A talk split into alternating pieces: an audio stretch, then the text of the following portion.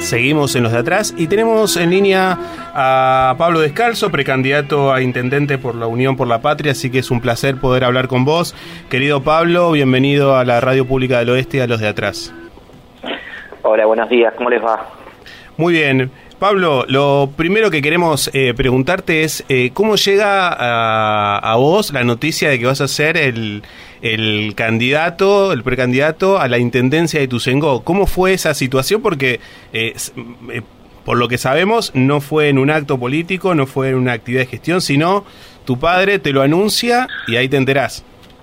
Exactamente, sí, si bien veníamos charlándolo, estaba la posibilidad ya hace algunos años pero obviamente había también eh, otros compañeros y otras compañeras, sí. pero no fue de una manera muy convencional, digamos, este, ni protocolar. Eh, terminábamos eh, la jornada laboral un día viernes, el día previo a, la firma.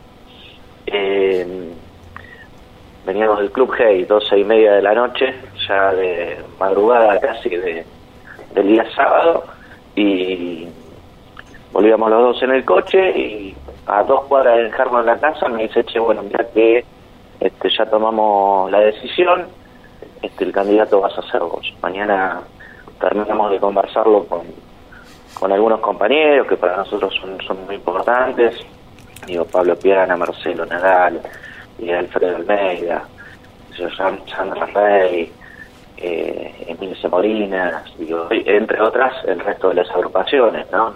Daniel Berrache, este nuevo encuentro, mm. este Carlitos Acuña, eh, del Frente Renovador, eh, así que no, no, no fue una, una, una forma muy convencional, eh, pero bueno, fue la noticia al fin. ¿A qué se debe este trasvasamiento generacional, esto que decía Perón, no? Y la verdad que Alberto Descalzo es un tipo que, que es muy fiel a, las convicciones y tiene este, sus convicciones puestas este, en la firmeza de, la doctrina del peronismo, así que se ha manejado siempre bajo esos conceptos, eh, obviamente con, los brazos siempre muy abiertos para, para recibir a, hombres y mujeres que forman parte de la historia de y que quizás son este, integrantes de, otros sectores. Eh, dentro de nuestro equipo tenemos, eh, y a lo largo de la carrera de Alberto, hemos tenido socialistas, comunistas, radicales, peronistas, con lo cual, digo, tiene que ver fundamentalmente con, una filosofía de vida que él ha adoptado y que ha respetado siempre. Pablo Descalzo, ¿qué tal? Te saluda Mauro La Rosa. Buen día. Mauro, ¿cómo te va? Buen día. Todo bien. Y la consulta es, ¿cuáles serían las principales obras a terminar o a iniciar en el municipio de Ituzaingó en los próximos cuatro años, que sería la próxima gestión, que ustedes consideran más importantes o necesarias?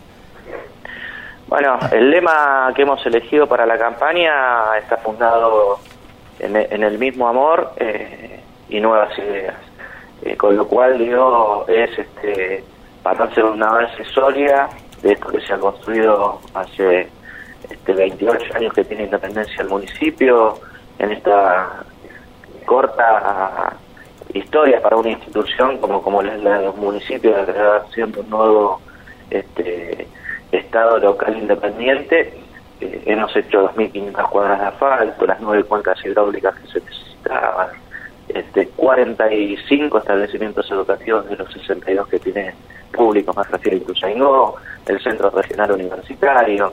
Nosotros planteamos siempre y hablamos de eh, Ituzaingó un lugar para vivir. Bueno, para vivir es necesario este, también poder estudiar, formarse, capacitarse, tener acceso a la cultura, el deporte, la educación, profundizar todo lo que se ha hecho a la salud, todo lo que se ha hecho en materia de desarrollo este, humano, eh, con lo cual, digamos, en términos sanitarios nosotros estamos terminando dos salas de atención primaria, eh, tenemos que poner en valor también la sala de atención primaria de San Alberto, hacerla un poco más grande porque la demanda es amplia, así garantizar este, todo lo que tiene que ver con la atención primaria a la salud, estamos también con la planificación de la construcción de un policlínico donde funcionaba el viejo hospitalito de Bransen, así poder también garantizar eh, eh, la, segunda instancia de salud eh, y fortalecer los lazos que, tenemos hoy con el PAMI a través del eh, Hospital de Bicentenario para que así se garantice eh, eh, la tercera etapa, digamos, de la atención sanitaria. Entonces, vamos a tener garantizado el primer nivel, el segundo nivel y el tercer nivel sanitario. Finalizar con la cantidad de, de, de, de asfalto que aún nos faltan, que son alrededor de 400 las que tenemos por demanda, así que el objetivo es terminarla terminar el 30-35% de una falta de acceso a, la red local, terminar el 45% que nos va a estar faltando a fin de año eh, del acceso al, agua corriente, pero además también hablábamos de trabajar, hablábamos de estudiar, nosotros estamos ya en proceso de licitación de construir eh, la sede central del Centro Regional Universitario, que eso nos va a permitir también ampliar la oferta académica que tenemos al día de hoy. Esa oferta académica tiene que estar vinculada y va a estar vinculada a lo que son este, las nuevas tecnologías, este, la ciencia, la investigación, eh, la robótica. Me parece que, que, ahí está la posibilidad de, capacitar, formar y preparar el recurso o el talento humano de los y las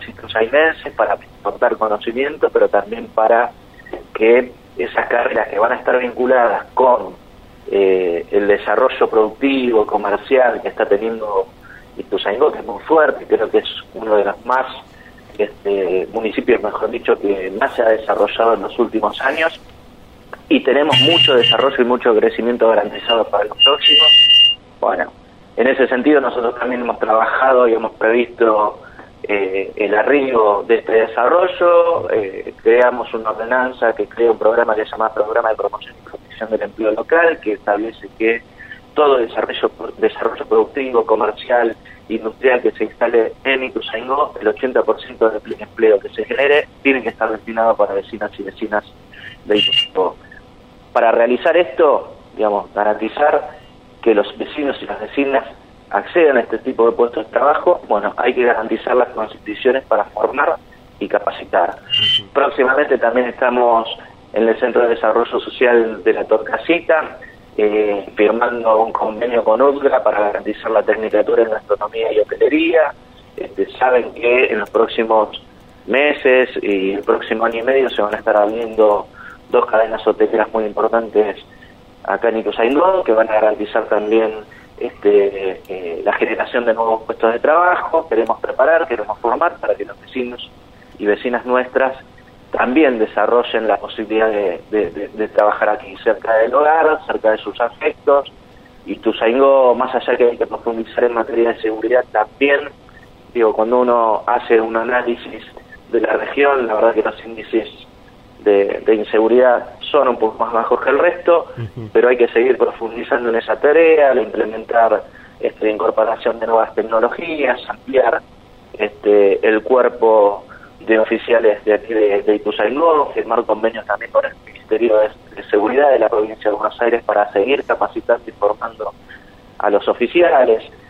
En pocos días vamos a estar incorporando también un nuevo dispositivo geocalizado eh, geolocalizable, mejor dicho, que cada vecino y vecina va a poder tener en su celular, este, ante cualquier situación este, compleja de salud, de seguridad, eh, vamos a poder este, utilizar esa aplicación, inmediatamente va a llegar la señal a, a la sala de monitoreo del municipio, mm. este, desde ahí se la avisará al patrullero, este, estamos completando y complementando todo lo que hace el sistema de videovigilancia, el aviso digital la verdad que está funcionando bien, pero siempre es perfecto, todo es perfectible, todo es mejorable y en ese sentido este, con el equipo eh, que nos acompaña hace años y otros que también vienen acompañando, quizás no desde dentro de la gestión, eh, pero son profesionales, vecinos y vecinas de Ituzaingó que nos van a aportar muchísimas ideas y fortalecer la gestión. Hola Pablo, ¿cómo estás? Brian te habla. ¿Qué tal Brian? ¿Cómo va? Todo bien. Te consulto por el por la cuestión tanto a nivel provincial y nivel nacional, como cómo ves? ¿Cuál es tu opinión sobre cómo, cómo va tanto el oficialismo a nivel provincial y nacional hacia, la, hacia las pasos, hacia la elección? Bueno, yo veo que, el gobernador de la provincia de Buenos Aires en los últimos cuatro años ha hecho un esfuerzo descomunal. Eh, la verdad, ha hecho, tenido una tarea titánica, sobre todo en los inicios de la gestión, cuando nos encontramos con, una pandemia, eh, ha, puesto en marcha un plan sanitario que ha contenido la situación de la provincia de Buenos Aires cuando todos pensábamos y sentíamos un profundo temor por lo que veíamos en Europa, en España, en Italia, este, en distintas regiones del mundo, eh, pero el, esfuerzo y la tarea que ha llevado adelante eh, la provincia de Buenos Aires creo que, que, estuvo a la altura de las circunstancias.